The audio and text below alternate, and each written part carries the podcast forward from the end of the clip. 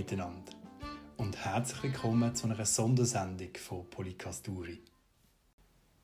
Sind wir ehrlich, es wird doch eigentlich viel zu wenig über die Freiheit diskutiert. Mal, mal ernsthaft, ich wollte nämlich gar nicht die Streitgespräche andeuten, bei denen man die Freiheit immer und immer wieder in seine Argumente mit einbezieht. Ich meine Diskussionen, wo man sich fragt, was ist eigentlich die Freiheit?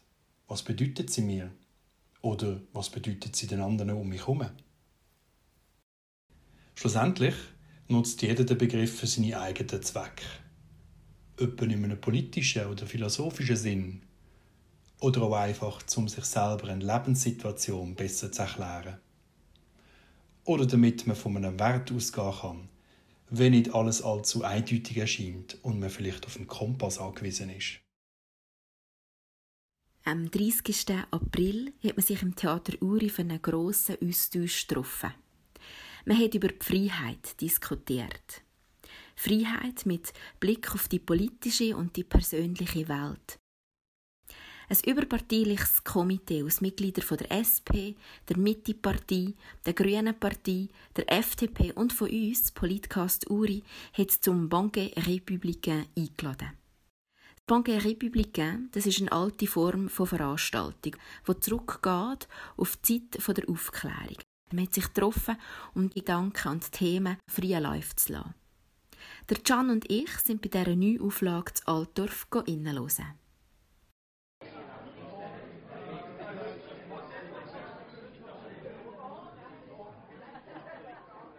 Die mitgebrachten Vorstellungen und Ideen der Teilnehmerinnen und Teilnehmer von dem Banque Républicain sind ganz verschiedener Natur gewesen, wie man hätte vernehmen ja, es ist natürlich, es sind jetzt zwei Jahre eigentlich von der Corona-Pandemie geprägt und jetzt vom äh, Krieg. Ich glaube, in diesem Zusammenhang wird heute viel diskutiert werden. Und ja, es kommt ein bisschen auf die Zusammensetzung vom Tisch an und äh, ja, auf den äh, Hintergrund, den die Leute mitbringen. Und da lasse ich mich gerne überraschen. Ich kann mir vorstellen, dass vor allem auch Fake News, wie wird über etwas berichtet, kann das Thema sein, wie, inwiefern muss man einschreiten, wie weit darf man gehen. Ich denke jetzt gerade Elon Musk, der Twitter gekauft hat, um die Redefreiheit wiederherzustellen, obwohl ich das Gefühl habe, dass Twitter jetzt nicht unbedingt wahnsinnig die Redefreiheit einschränkt. Aber ich glaube, das könnten auch Themen sein, die heute kommen, gerade auch im Zusammenhang jetzt mit der Ukraine, wie du gesagt hast. Und natürlich, wie wenn wir Informationen haben, die verlässlich sind, wie kann man überhaupt Informationen bekommen, um sich ein Bild zu machen. Ich denke, so Sachen werden das Thema sein heute.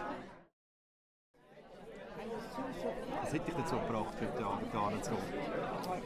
Ähm, die Erfahrung vom ersten Anlass, der vor drei Jahren vor der Pandemie war, also vor der Zäsur sozusagen. Und ja, es war ein sehr guter Abend, und sehr spannendes Gespräch, gehabt, gutes Essen. Es ist eigentlich klar, dass man sich gerade wieder anmelden ja. Was meinst du, in welche Richtung werden das, Gesprächs, das Gesprächsverlauf so heute gehen? Ja, das ist genau spannend, dass man es nicht weiss. Ich war noch nie hier sprachlich werde ich vielleicht auch ein bisschen meine Schwierigkeiten haben, aber ich finde das Thema unheimlich interessant. Und wir hatten uns auch kurz darüber unterhalten, dass wir natürlich ganz gespannt sind, weil die Planung wahrscheinlich noch vor dem 24. Februar stattgefunden hat und vielleicht äh, die Pandemie noch ein bisschen mehr im Fokus war und natürlich gerade so ganz andere Themen auch mehr aufgepoppt sind. Aber deswegen umso wichtiger, sich auch äh, darüber zu unterhalten. Wir sind beim Thomas Huwiler, Komiteemitglied und SP-Politiker, nachfragen, was seine Erwartungen vom Abend sind. Wie alle Organisatoren ist er in erster Linie für die Bewirtung der Gäste im Einsatz und ist uns darum auch mit einer ungebundenen Schürze gegenübergestanden. Etwas zum zweiten Mal machen ist immer schwierig, weil die Erwartungen sind natürlich vom ersten Mal da. Es muss mindestens so gut werden wie das erste Mal. Und wir sind uns das bewusst und eben das Thema, das wir gewählt haben, ist eigentlich im ganzen Corona-Abstimmungszusammenhang entstanden. Und jetzt sind wir mit dem Krieg in der Ukraine natürlich von der Aktualität äh, wie überholt worden. Ich weiß jetzt nicht, wie viele Leute das ganze Corona-Brimborium noch im Kopf haben oder ob jetzt wirklich nur noch der Ukraine-Krieg zuvorderst ist. Ja, ich weiß auch nicht, was Frau Abt genau wird sagen. Sie hat freie Hand. Sie hat einfach eine halbe Stunde Zeit, um ihre Thesen zu präsentieren, die dann nachher am Tisch diskutiert werden. Nachdem er sich vor drei Jahren schon einig zu einem Banque Républicain zu Altdorf zusammengefunden hat, damals zum Thema Tourismus, sind dermal also die politischen und philosophischen Aspekte rund um die Freiheit im Vordergrund gestanden. Das politische Geschehen der letzten Zeit haben die Veranstalter als Anlass dafür genommen, verschiedene Gedanken und Ansichten zusammenzubringen. Zentral ist bei dieser Form von Anlass, dass man trotz aller Tiefgründigkeit locker und unzwungen aufeinander zugeht. So isst und trinkt man gemütlich zusammen, während man diskutiert, debattiert und philosophiert. Christine Abt, Professorin für politische Philosophie, hat bei dem zweiten Banque Républicain zu Altdorf Diskussionsrunde eingeleitet. Dafür hat sie eine Rede gehalten, wo das demokratische Freiheitsverständnis bei den aufklärerischen Philosophen und Schriftstellern verortet hat. Sie hat vier Thesen aufgestellt, wie es die Freiheit in einem demokratischen Sinn zu beanspruchen gilt, wenn man auf aktuelle und besonders politische Entwicklungen schaut. Ich beginne also mit der ersten These, Willkür und Freiheit sind nicht und nie dasselbe. Wenn ich Sie fragen würde, was Freiheit bedeutet, bin ich fast sicher, dass jemand oder viele von Ihnen sagen würden, Freiheit bedeutet, dass jeder tun und lassen kann, was er will oder was sie will. Zunächst einmal würden viele dieser Aussage zustimmen, denke ich. Tun und lassen, was man will, niemanden fragen, niemanden einbeziehen, sich treiben lassen, ausbrechen, nicht reflektieren, keine Rücksicht nehmen denke, so stellen wir uns manchmal ein Leben in Freiheit vor. Aber ich bin auch sicher, dass Sie alle, die ja hier sind und über Freiheit nachgedacht haben, auch äh, zustimmen würden, dass wir häufig nicht tun und lassen, was wir wollen und dass wir uns dennoch hier mit gutem Recht als Freie bestimmen. Wir sind frei, aber wir tun nicht immer genau das, was wir wollen. Im Unterschied zur Willkür beginnt demokratische Freiheit, und ich würde hier wirklich eben von dieser Freiheit jetzt immer sprechen, Freiheit beginnt dort, wo das eigene Handeln in Relation zu dem anderer gesetzt wird. Freiheit, jedenfalls im exakten Sinn, heißt immer auch die Freiheit des anderen mit einbeziehen. Und ja, es ist so eine, eine gängige Aussage. Meine Freiheit, Sie haben es schon gesagt, endet dort, wo die Freiheit des anderen anfängt. Aber das ist so ein ungeheurer Schritt, das wirklich einzubeziehen, dass Freiheit wirklich dann erst realisiert wird, wenn ich sehe, dass meine Freiheit mit der Freiheit eines anderen korreliert und in einen Zusammenhang gebracht wird.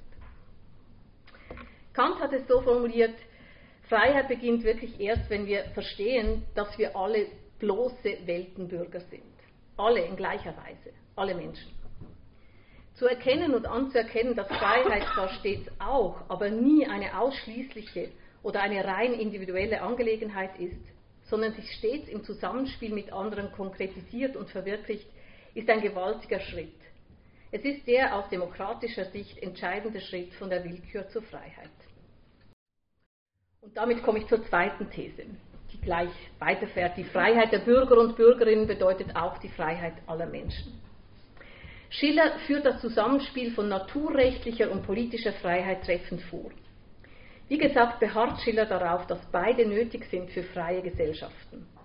Oder anders gesagt, Tell braucht die Stauffachers und die Stauffachers brauchen neben und ihre Verbündeten brauchen auch Tell.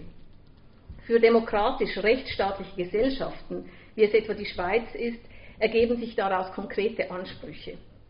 Denn wenn Tells Verkörperung von Freiheit und jene der Stauffachers unabdingbar aufeinander angewiesen sind und erst zusammen eine stabile freie Gesellschaft begründen, dann hängen auch die Freiheit aller Menschen und die Freiheit der Schweizer Bevölkerung, die Menschenrechte und die Demokratie unabdingbar zusammen. Das heißt dann auch, dass über die Geltung der grundlegenden Menschen- und Grundrechte nicht demokratisch abgestimmt werden kann. Ich denke, das gibt schon genug zu diskutieren an den Tischen. Und damit komme ich zur dritten These. Freiheit ist eine Praxis, die eingesetzt, geübt, erfahren werden muss, die Spielräume braucht. Solche Räume wie hier. Freiheit ist kein Zustand. Freiheit ist eine Praxis.